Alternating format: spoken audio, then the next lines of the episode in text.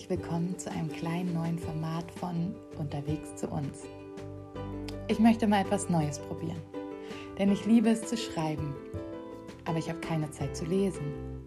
Und ich finde es schade, dass wir alle keine Zeit mehr haben, Texte zu lesen, die länger sind als eine Instagram-Caption. Und ich denke, ich kann das ändern. Ich lese dir meine Blogbeiträge einfach vor. So kannst du sie hören, wo es dir passt und verpasst nicht die Tiefe und die Schönheit, die darin liegt, einem Gedanken länger als zwei Minuten deine Aufmerksamkeit zu schenken. Herzlich willkommen. Wie schön, dass du hier bist.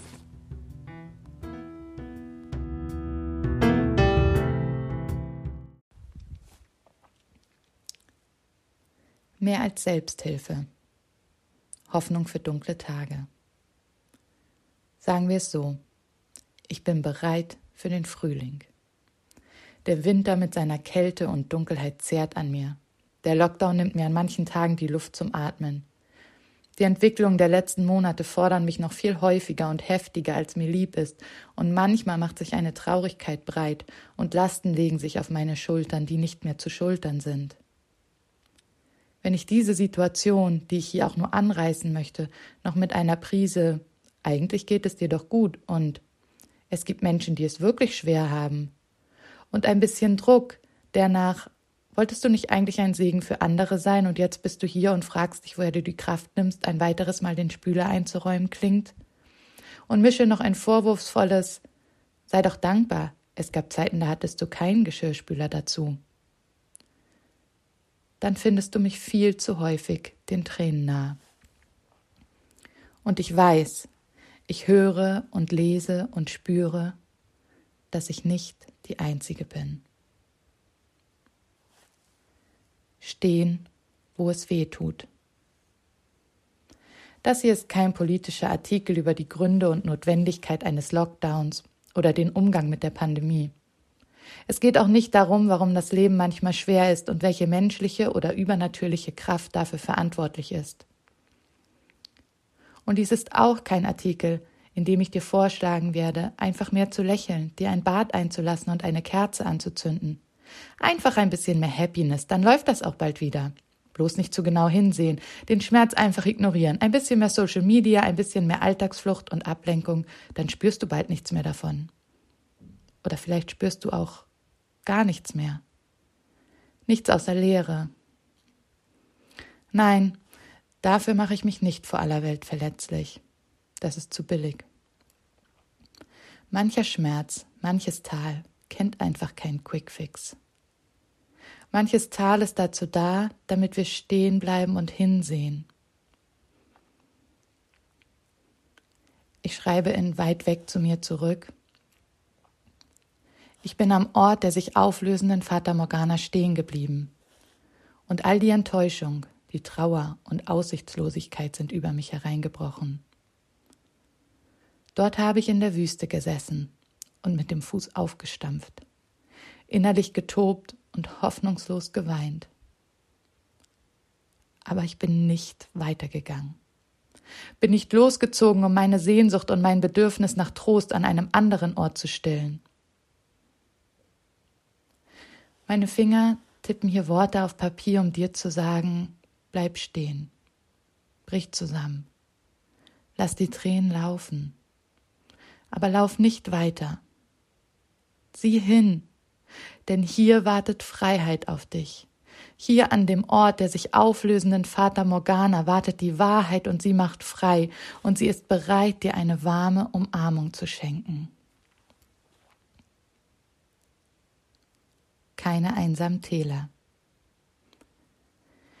Ich persönlich kann nicht schreiben, was meiner Meinung nach nachhaltig Hoffnung spendet und nichts mit Jesus zu tun hat. Denn so oft habe ich meine Hoffnung innerlich unbemerkt und fast automatisch auf alle möglichen Dinge und Situationen gesetzt. Habe mich abgelenkt, mir Raum und Ruhe verschafft, gutes Essen bestellt, Kerzen angezündet, mich in Gedanken an bessere Zeiten geflüchtet, mehr gearbeitet, mehr Geld gehabt, mich versucht mit Schönem und Gutem zu umgeben, mir weniger Sorgen verschafft. Doch in der Tiefe meines Tals, in der Dunkelheit der Nacht und durch den Schleier meiner Tränen haben diese Dinge mich niemals gehalten. Sie haben mir sicher gut getan. Aber nur einer kann mir geben, wonach meine Seele ruft. Wo ist dein Gott, wenn das Leben schwer ist, rufen sie. Und meine Seele kennt die Antwort, denn dies ist nicht das erste Tal. Er ist hier, hier bei mir. Im Tal bin ich nie alleine. Mein Gott ist ein Gott, der den Weinenden nah ist. Mein Gott ist ein Gott, der selbst weint. Letztens hörte ich einen Gedanken, der mich seitdem trägt und tröstet, wenn ich das Gefühl habe, die Welt versinkt im Chaos und meine mit ihr. Wenn ich nicht mehr klar sehe, wenn ich mich verloren fühle. Genesis 1 Und die Erde war wüst und öde, und Finsternis lag auf der Flut lese ich und finde, es beschreibt mein eigenes Leben in solchen Zeiten gerade sehr gut. Wüst und leer wird auf Hebräisch, der Sprache, in der dieser Teil ursprünglich geschrieben wurde, mit Tohu Wabohu übersetzt. Es ist ein chaotischer, ungeordneter Zustand, aus dem heraus Gott alle Schönheit geschaffen hat. Für ihn ist dieser Ort ein Ort mit Potenzial. Kein endgültiger Moment, sondern ein neuer Anfang, es heißt weiter, und der Geist Gottes bewegte sich über dem Wasser. Denn Gott ist im Chaos nicht fern, nicht unzufrieden, nicht sehnsüchtig in die Zukunft heischen, nicht rastlos und verzweifelt. Im Chaos ist Gott da, und zwar überall. Seine Gegenwart ist präsent und allgegenwärtig. Spürst du ihn in deinem Tovabo? Wie er sich um dich und über dich legt. Er kann das aushalten. Und du kannst es auch mit ihm an deiner Seite. Selbst wenn ich durch ein finsteres Tal gehen muss, wo Todesschatten mich umgeben, fürchte ich mich vor keinem Unglück, denn du, Herr, bist bei mir. Das wirst auch du sagen können. Alles zerbrochen, alles neu. Wenn ein Samen in die Erde fällt, wird es dunkel. Die kalte Erde und der Winter legen sich um ihn und lassen ihn all seine Hilflosigkeit spüren. Und lange tut sich gar nichts. Was soll das? Wozu soll das gut sein? Das fühlt sich furchtbar an. Und dann kommt es noch schlimmer, und es schmerzt bis in die letzte Faser. Der Same zerbricht. Plötzlich wird der Druck so groß, dass die Schale bricht. Unsere Welt ist voll von diesen Bildern, die dir leise zuflüstern wollen, da ist Hoffnung in der Dunkelheit. Die Bilder sind an den Himmel und auf den Erdboden gemalt, die Kunst des Universums, die überall zu uns spricht. Es sind Bilder von Raupen und Kokons, die da vertrauensvoll darauf warten, ihren ersten Flug zu unternehmen. Es sind Bilder von klaren Himmeln über von Leid stillgelegten asiatischen Großstädten. Vom durch Feuer und Lava geschwärzter Landschaft die zu neuem Leben erwacht. Und Bilder von schmerzhaften Geburten, die nichts als Freudentränen nach sich ziehen. Bilder von Samen, die tief in der Dunkelheit aufbrechen, um Neues entstehen zu lassen. Es sind Bilder des Frühlings, der nach jedem Winter kommt. Manches muss zerbrechen, damit Licht hineinscheinen kann. Das gilt für die Natur und noch viel mehr für unser Herz. Denn nur leere Hände können Geschenke empfangen.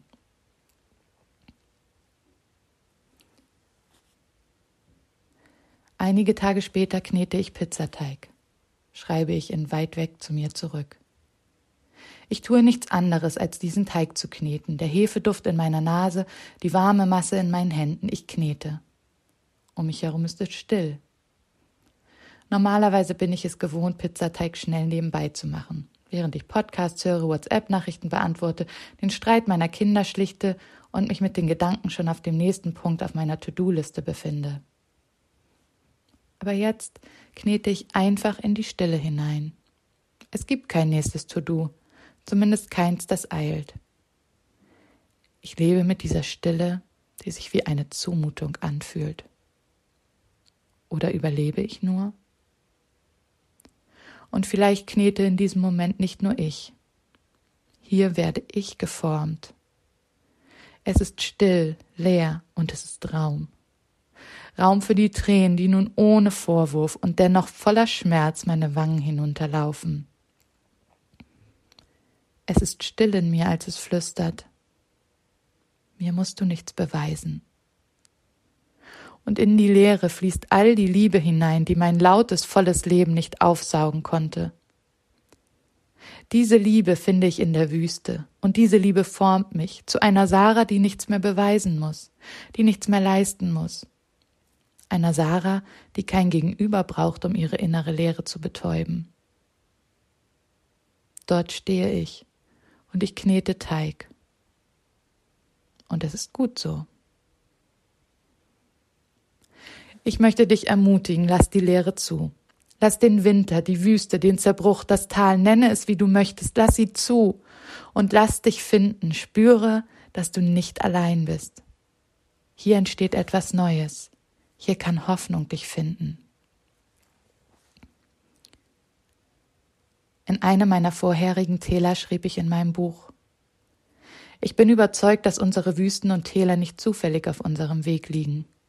Gott persönlich hält uns an der Hand und leitet uns nicht nur dorthin, sondern auch dorthin durch. Auch Jesus wurde vom Heiligen Geist in die Wüste geführt. Und ich für meinen Teil kann sagen, dass ich keine Wüste mehr scheuen möchte. Die Tränen, die ich dort weinte, waren echt. Die Angst war furchteinflößend. Und wenn ich daran denke, gibt es eine menschliche Seite in mir, die ganz laut rufen möchte, ich gehe überall hin, aber nicht an diesen Ort, niemals. Aber dann gibt es eine Stimme, sanft und warm wie der Sommerwind, die meine Seele streichelt und flüstert. Aber die Freiheit, die dir dort geschenkt wurde, willst du jemals wieder ohne diese Freiheit leben? Nein, niemals wieder ohne sie. Sie ist unbezahlbar. Mitten in diesem Leid, im Auge des Sturms, im Zentrum der Wüste wartete Freiheit auf mich. Ich war frei von der Verantwortung, mein Leben und meine Träume selbst verwirklichen zu müssen. Frei von der Last für Gesundheit und Krankheit meiner Familie zuständig zu sein. Frei davon, selbst die Lösung für meine Probleme zu sein. Und frei von der Angst. Dieses Leben kann mir nur nehmen, was Gott gibt. Dann sagte Jesus, Kommt alle her zu mir, die ihr müde und beladen seid ich will euch Ruhe schenken. Nehmt mein Joch auf euch. Ich will euch lehren, denn ich bin demütig und freundlich, und eure Seele wird bei mir zur Ruhe kommen. Denn mein Joch passt genau zu euch, und die Last, die ich euch auflege, ist leicht.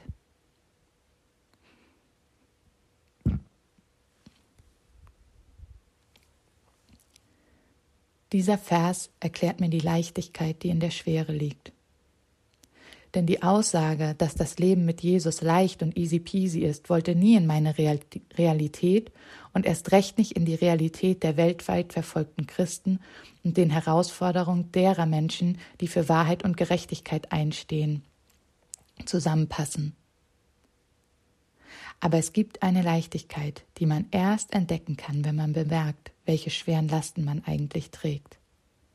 Erst wenn wir bemerken, für was wir uns alles verantwortlich fühlen, wie viel Dinge wir wie ein Joch wortwörtlich schultern wollen, können wir diese Dinge abgeben und in Gottes Hände legen. Dort sind sie gut aufgehoben und wir atmen wieder durch. Nicht, weil gerade alles so gut läuft oder weil wir an der Spitze der Erfolgsleiter angekommen sind, sondern weil wir nichts mehr haben. Und deshalb haben wir auch nichts mehr zu verlieren. Wir halten nichts mehr fest. Wir haben keine Angst mehr und nur noch die Freiheit, alles als Geschenk entgegenzunehmen. Und darin kommt unsere Seele zur Ruhe.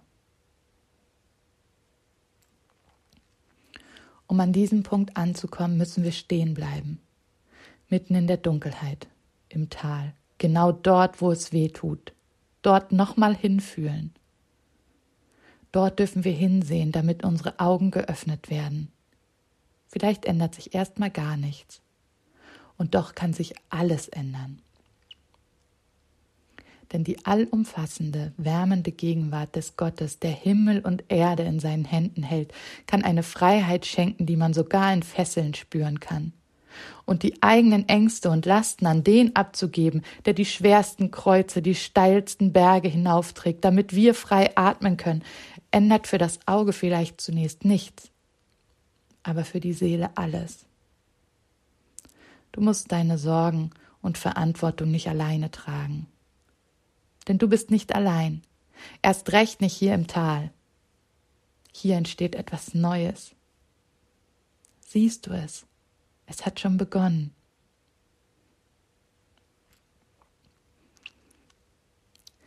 Eine Anmerkung für alle, die bis hierher gelesen haben, aber sich nun denken, ich kenne Gott nicht, lese nicht die Bibel und bin auch nicht religiös.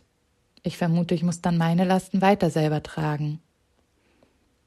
Weißt du, nur weil du Jesus nicht kennst, bedeutet das nicht, dass er dich nicht kennt. Er kennt dich und er liebt dich, wie du bist und wie du sprichst. Und du musst ihm nichts beweisen und du musst ihn nicht suchen, denn er ist schon da. Es ist nicht kompliziert und nicht religiös, es ist einfach und leicht. Sprich einfach mit ihm. Er wartet schon.